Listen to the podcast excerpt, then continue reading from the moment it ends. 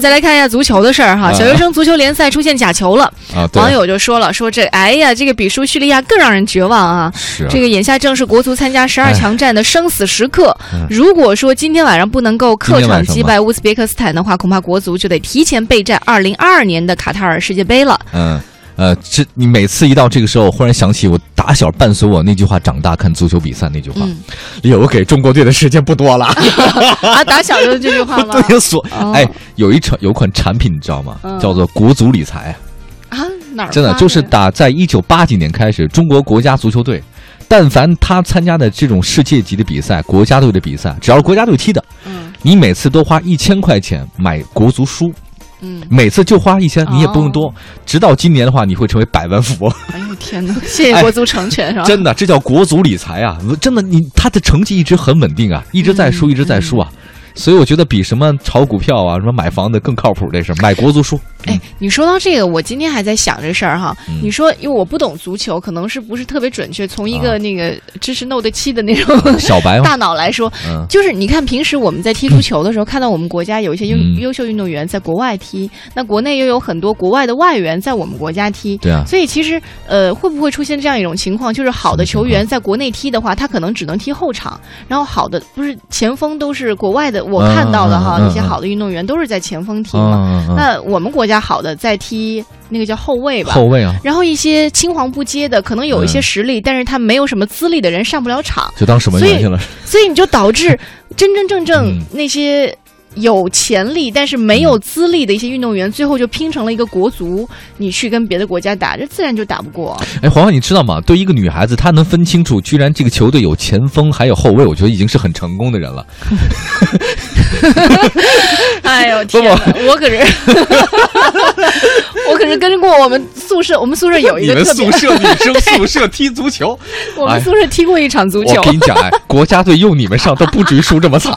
我也是这么想的。然后你看，每次提到国足，都觉得好像中国足球呢这个青少年队伍青黄不接，训练太差。对，但实际上呢，最近一场广州 U 幺幺级别的足球比赛呢，居然踢出了一个排球的比分。哎，我刚刚说那个你都还没评价呢，啊我你觉得有道理吗？哎，我觉得特有道理。啊好，那继续。对于国足来讲，什么都有可能。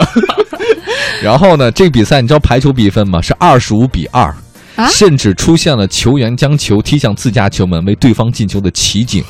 这个小学生打假球的事件曝光，引起了社会的强烈关注。踢向自己球门就一定是假球吗？会不会是小朋友任性，说我不想踢了，讨厌，然后就一脚踢过去？你刚才那个建议吧，我觉得不是没有道理啊，虽然其实挺没溜儿，但你刚才这段话确实是根本没有道啊，理。真的吗？对他怎么可能小学生就往自家球门踢，觉得很任性？开玩笑了，不可能、小啊。朋友不可以任性啊！可以任性，但是你对对方球门任性行不行？